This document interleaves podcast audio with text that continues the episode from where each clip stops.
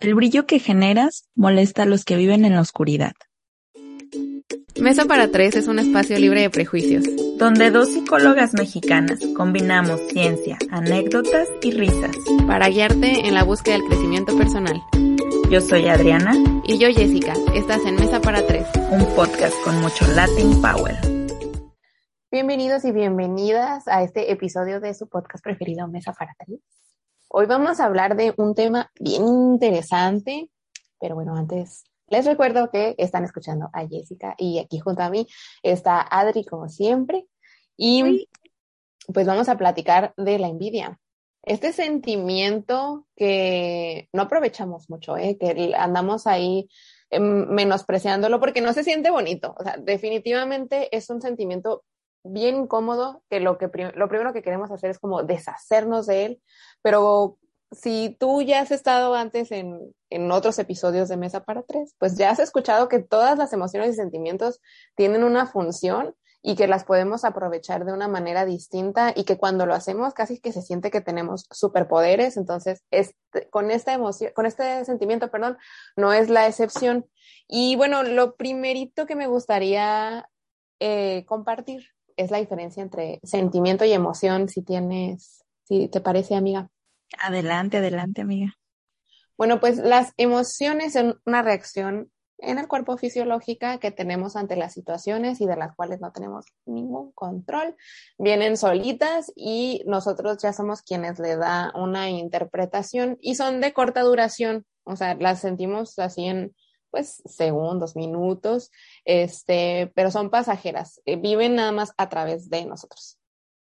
Y los sentimientos, por otra parte, pueden ser un conjunto de emociones más una interpretación que nosotros estamos haciendo de esas emociones. Es decir, él es la emoción más pensamientos. Y estos sentimientos ya son de larga duración.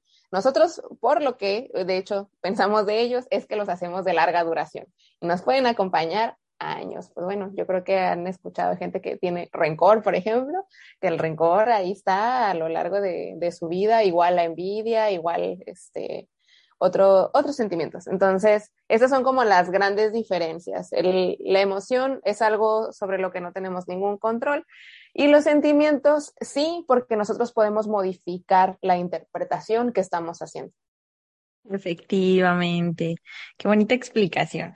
Y bueno, partiendo desde ahí, la envidia que es un sentimiento, pero viene acompañado de emociones. Jess y yo antes de empezar a grabar platicábamos que las emociones que encontrábamos pues muy cercanas a, a este sentimiento de la envidia es el enojo y la tristeza. Entonces pues ahí ya hay como dos emociones que socialmente y personalmente se pueden llegar a sentir incómodas. Y si lo trasladamos un poquito a la envidia, que los que somos católicos o nos criaron en, esta religión, es hasta un pecado, ¿no? O sea, lo castigadísima que está la envidia, que solo con el hecho de sentirla ya me estoy condenando. Ahora de pensarla, pues imagínate. Entonces, muy pocas veces cuando eh, estamos conectados con este sentimiento nos atrevemos a exteriorizarlo. Y pues si no nos atrevemos a exteriorizarlo, también es un poquito complicado llegar a esta parte de la aceptación, ¿no? De identificarlo, de estoy sintiendo envidia por esta razón. Y entonces, pues a lo mejor desde ahí sería más fácil abrazarlo y entender mi necesidad, porque al fin y al cabo, lo que yo vivo y lo que se despierta en mí, sí puede ser por los factores externos, pero es muy mío y muy mi interpretación. Entonces, si no me doy ni siquiera permiso de enunciarla o de sentirla, pues mucho menos voy a permitir abrazarla. Luego nos confundimos con esta parte de, pero es envidia de la buena. Yo creo que en vez de envidia de la buena lo deberíamos de cambiar, pero es admiración, ¿no? O, es amor lo que siento por ti, o es orgullo, porque ya solo del hecho de connotar la envidia como que ya se siente como un traguito aquí medio rasposito. Entonces, pues hoy vamos a hablar de la envidia, esperamos que lo disfruten mucho y que, que, que acepten este sentimiento que así como Jess, yo y la mayoría de ustedes han sentido. Y quien diga que no, está mintiendo y se tiene que quedar hasta el final porque es parte de aceptar nuestros sentimientos y nuestras emociones. Así es.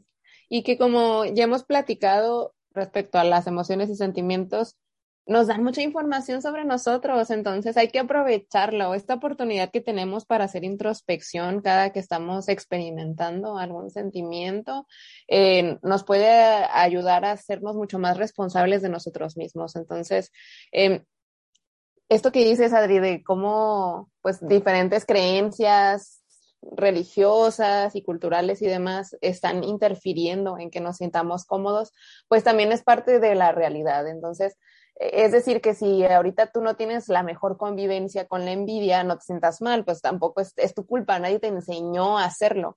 Nada más, bueno, desde este conocimiento, ¿qué sigue? ¿Qué vamos a hacer para que puedas tener esa, esa convivencia?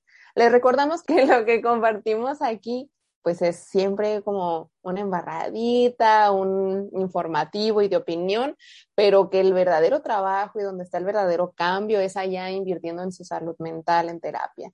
Entonces, eh, ojalá este episodio los encamine, pero pues sí recuerden que aquí no es donde se dan eh, las perlas de la Virgen, es allá en terapia.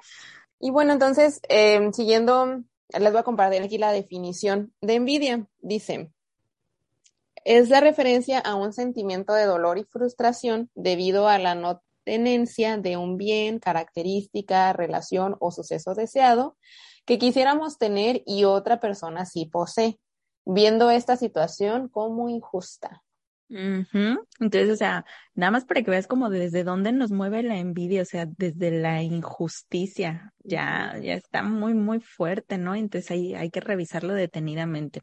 Para entender un poquito más cómo es que estas dos emociones de las que hablamos, enojo y tristeza, van juntas con pegadas con, con la envidia, les voy a contar un pequeño cuento de Jorge Bucay que se llama La tristeza y la furia.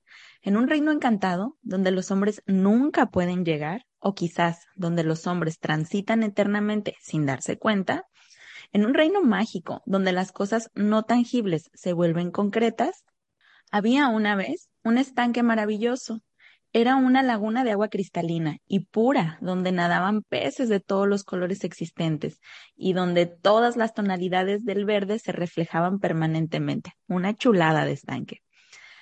Hasta ese estanque, tan mágico y transparente, se acercaron a bañarse, haciéndose mutua compañía la tristeza y la furia. Las dos se quitaron sus vestimentas y desnudas, las dos entraron al estanque. La furia, pues ya saben, ¿no? Actuando apurada, rápido, urgida, sin saber por qué, se bañó rápidamente y más rápidamente aún salió del agua.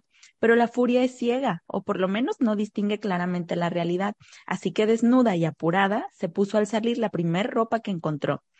Y pues, ¿qué creen? La ropa que tomó no era la suya, sino la de la tristeza. Y así, vestida de tristeza, la furia se fue. Muy calmada y muy serena, dispuesta como siempre a quedarse en el lugar donde está, la tristeza terminó su baño y sin ningún apuro, ya saben, ¿no? Sin conciencia del paso del tiempo, con pereza y lentamente salió del estanque. En la orilla encontró que su ropa ya no estaba.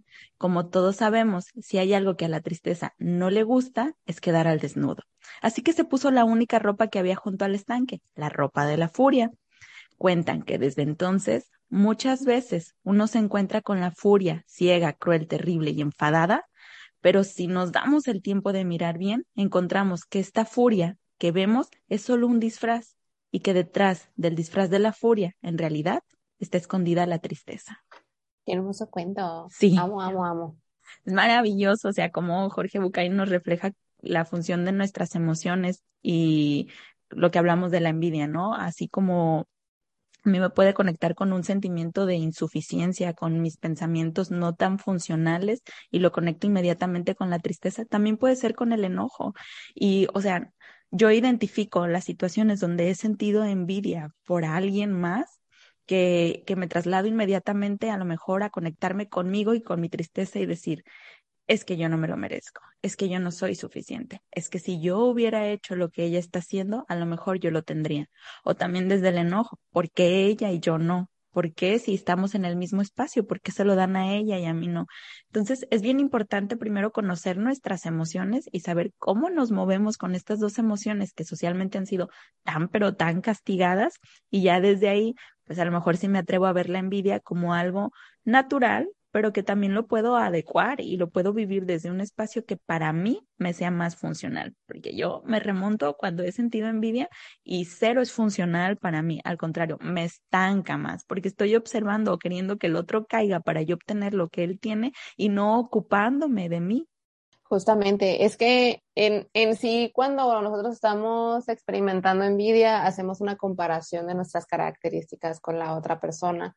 Y por lo menos a mí, no digo que así le tiene que pasar a todas las personas, en mi experiencia, em, por ejemplo, personas que yo ya las tengo catalogadas como estas son personas que yo admiro. Si ellas tienen características que no tengo yo, pues precisamente por eso las, las admiro. Entonces es como de, yo quisiera y si me puedes decir cómo hacerle, te lo agradecería bastante.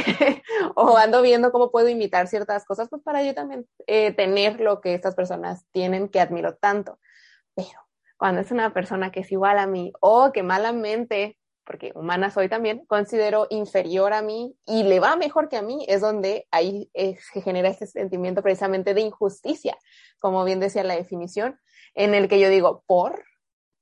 y, y, me encanta lo que dices, Adri, porque creo que sí, a mí también me conecta con esto de, ¿es que no estoy haciendo lo suficiente o qué?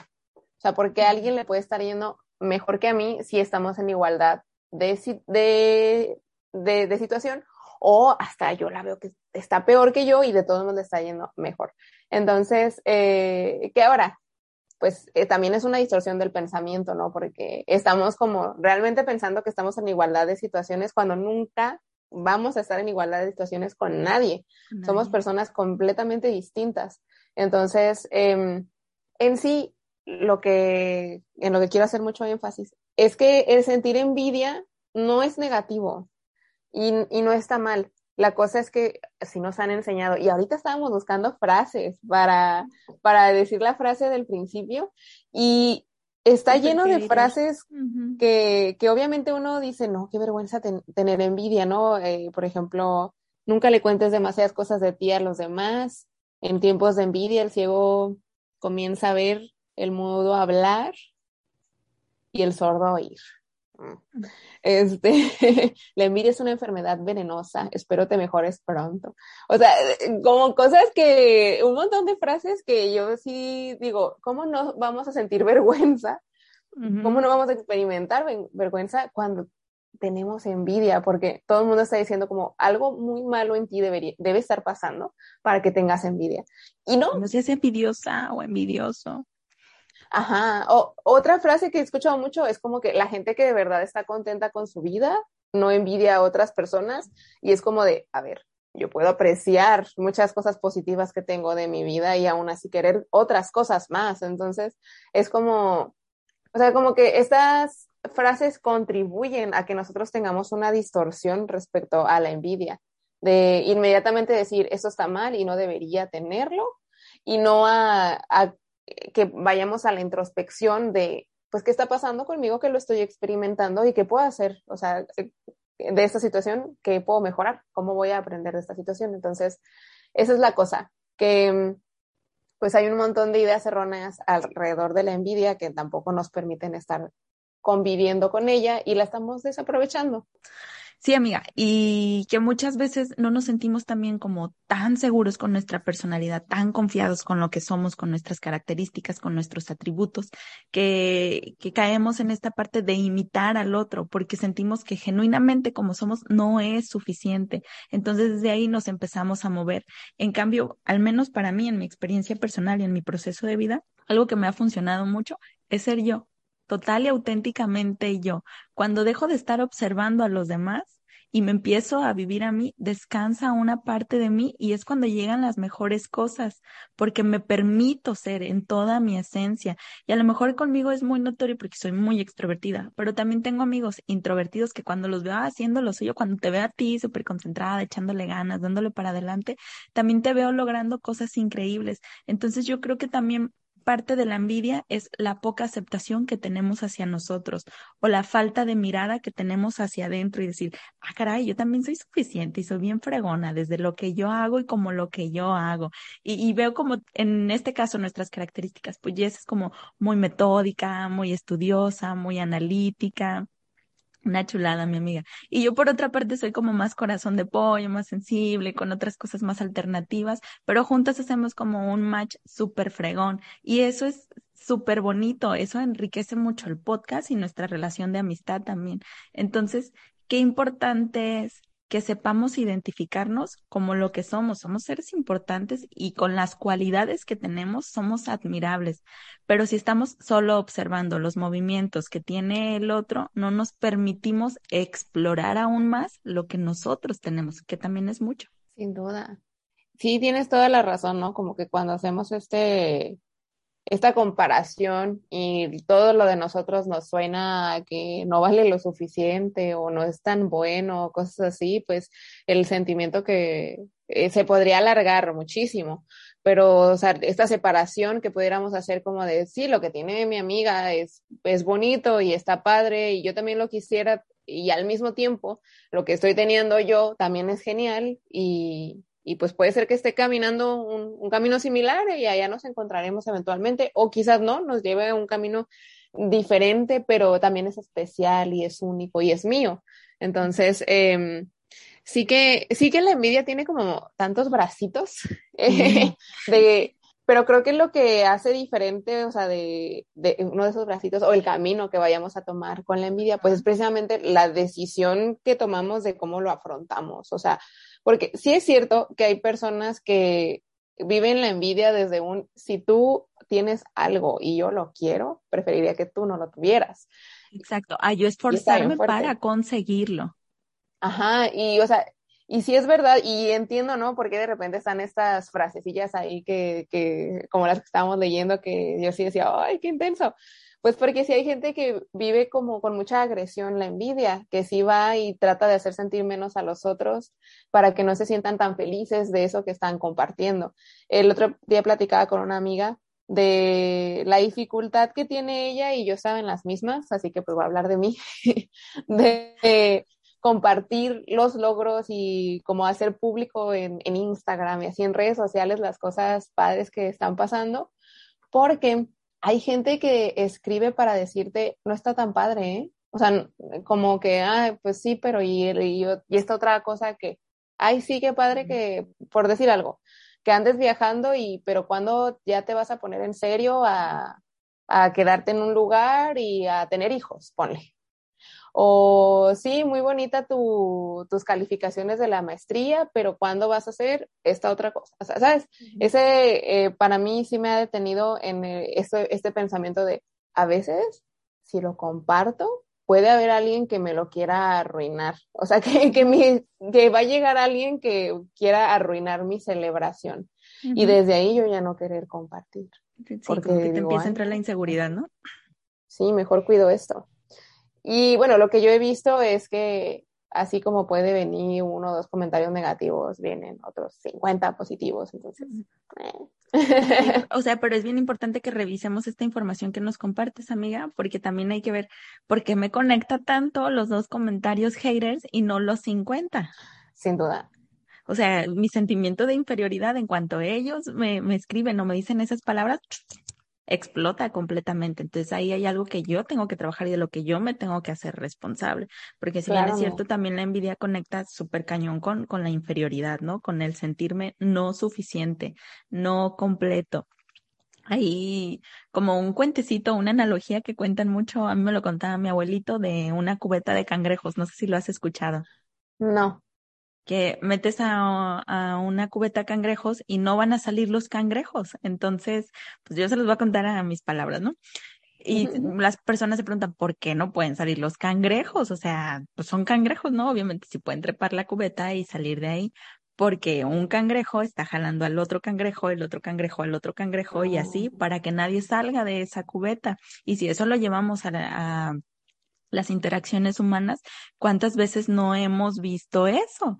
O sea, de que, no sé, se me viene ahorita un ejemplo de que están en un salón de clases y nadie hizo la tarea, solo una persona, y esa persona va a que le revisen la tarea y todos se enojan con la persona que sí hizo la tarea. O sea, tu irresponsabilidad, tu falta de compromiso, va más allá de decir, qué fregón, quiero ser como ella, me voy a juntar con ella para así hacer la tarea o le voy a pedir hábitos de estudio, le, le, voy a, le voy a pedir tips, ¿no? Entonces, desde ahí podemos ver cómo funciona. Si yo no avanzo, yo no quiero que tú también, que tú tampoco avances. O sea, uh -huh. si yo no voy para adelante, voy a hacer todo lo que esté en mis manos para también hacerte sentir que tú no puedes ir para adelante. Y, o sea, esto pasa cañoncísimo en grupos de amigas, grupos de trabajo, en la escuela, en un montón de espacios. Y yo siempre, ¿no? Pensando en los mundos ideales, digo, qué padre que desde la infancia se nos inculcara como toda esta parte de la aceptación, que no tuviéramos necesidad de, así como los cangrejitos, jalar a los demás, porque creyendo que si ellos no avanzan, yo voy bien a este ritmo que voy, aunque a lo mejor vaya muy lento, aunque a lo mejor no me esté siendo responsable de lo que yo me tengo que hacer responsable. Entonces, pues sí, hablar de envidia es también echarse un vistazo para adentro y decir, a ver, yo cómo la vivo, cómo la siento, cómo me conecto, con qué personas, es donde se me enciende más este sentimiento del que no me gusta tanto y no lo estoy de alguna forma transformando en algo que para mí, en mi historia de vida, sea un poquito más funcional, que me ayude a avanzar más y no me estanque, porque pues constantemente me conecto con el enojo y con la tristeza y pues las emociones van y vienen y si algo que yo vivo es un sentimiento de envidia continuo, pues voy a estar conectando mucho con eh, la tristeza y el enojo y a qué hora le voy a dar chance a conectar a las otras emociones. Sí, claro. Y bueno, esto que, que dices también me hace pensar en, en por ejemplo, las personas que, que quizás no lo están viviendo, no, no, no, viven, no viven la envidia desde la agresión, o sea, como tanto del enojo, uh -huh. sino se me ocurre otra posibilidad desde el miedo, como de, es que si esta persona avanza, se va a empezar a hacer una brecha entre nosotros. Y, y, si yo me voy quedando atrás, o sea, como que cada vez van a ser menos cosas las que nos conecten y preferiría que no avanzara, ¿no? O sea, y, y es bien pesado como hacerle frente a y aceptar así que, ay, sí, la verdad estoy claro. considerando el avance del otro como una amenaza para mí, no solo porque me recuerda que yo todavía tengo trabajo por hacer, sino porque también me da el temor, ¿no? De, cómo, de que esto nos vaya a separar. Y es como, mejor te quisiera tener en una jaulita donde yo te vea aquí y ya cuando yo esté listo te saco de la jaulita para que nos vayamos juntos. Y está bien pesado eh, esta, esta situación, pero sí la veo sí, sí, mucho, a, eh, sobre todo como en la familia, que al final de cuentas, y no, y, ojo hermanas y mamá que me escuchan, yo no estoy diciendo que sea nuestra familia, yo otra la familia. la, la, gran, la, el gran impulso en, en, mi familia siempre, sin duda. Eh, pero sí lo, sí lo he visto mucho en algunas familias, esta parte como de eh, muy inconsciente, eh, por ejemplo, de decir como, ah, ya me quiero ir a, a vivir sola, y la mamá o el papá de, uy, pues yo no sé si vayas a poder. Y como que esto al final, esta reacción, sí va muy de, de este, no quisiera que te fueras, ¿verdad? De, sí, a mí o sea, me va a doler que te vayas. Uh -huh.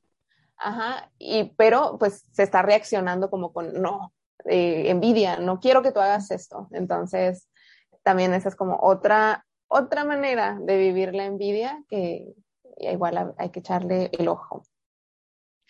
Sí, o sea, y que este sentimiento no hay para otra más que hacer una in introspección bien cañona con nosotros mismos de desde dónde la formulamos, qué onda con nuestra historia de vida, o sea, son muchas cosas, no es algo así tan simple porque vayas incluso a aceptar así, a viva voz, que estoy sintiendo envidia en este momento, está bien cañón, o sea, se necesita mucho trabajo personal, mucha claridad con nosotros mismos, no es cualquier cosa, porque pues como lo dije al inicio, está es un pecado, ¿no? Imagínate cómo lo voy a verbalizar ante las personas sí, sí, que me sí. quieren o sienten admiración por mí.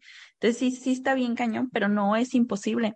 Y que además, mira, en el momento que empiezas a aceptar cualquier sentimiento o cualquier emoción, uff, ya, ya estás viendo la lucecita por la ventana, porque claro. sí, o sea, ya lo estás haciendo 100% consciente y desde la inconsciencia a veces hacemos muchas barbaridades y pensamos muchas más.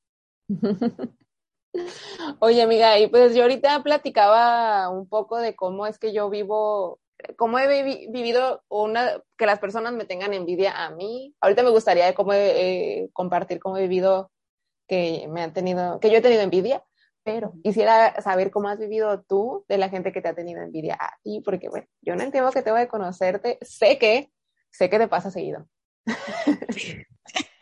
Fíjate que para empezar, yo me negaba a la idea de pensar que yo pudiera ser envidiada por los demás. Yo así rotundamente no. Y entiendo que tenía que ver pues con mi autoestima, mi autoconcepto y el sentirme inferior a los demás. Entonces yo, yo de cajón me negaba yo, ¿cómo alguien va a sentir envidia por mí? Claro que no. Incluso aunque yo tuviera los elementos ahí de que esta es la envidia, ¿no? Yo decía, no, claro que no, o sea, solo fue un comentario, ni al caso.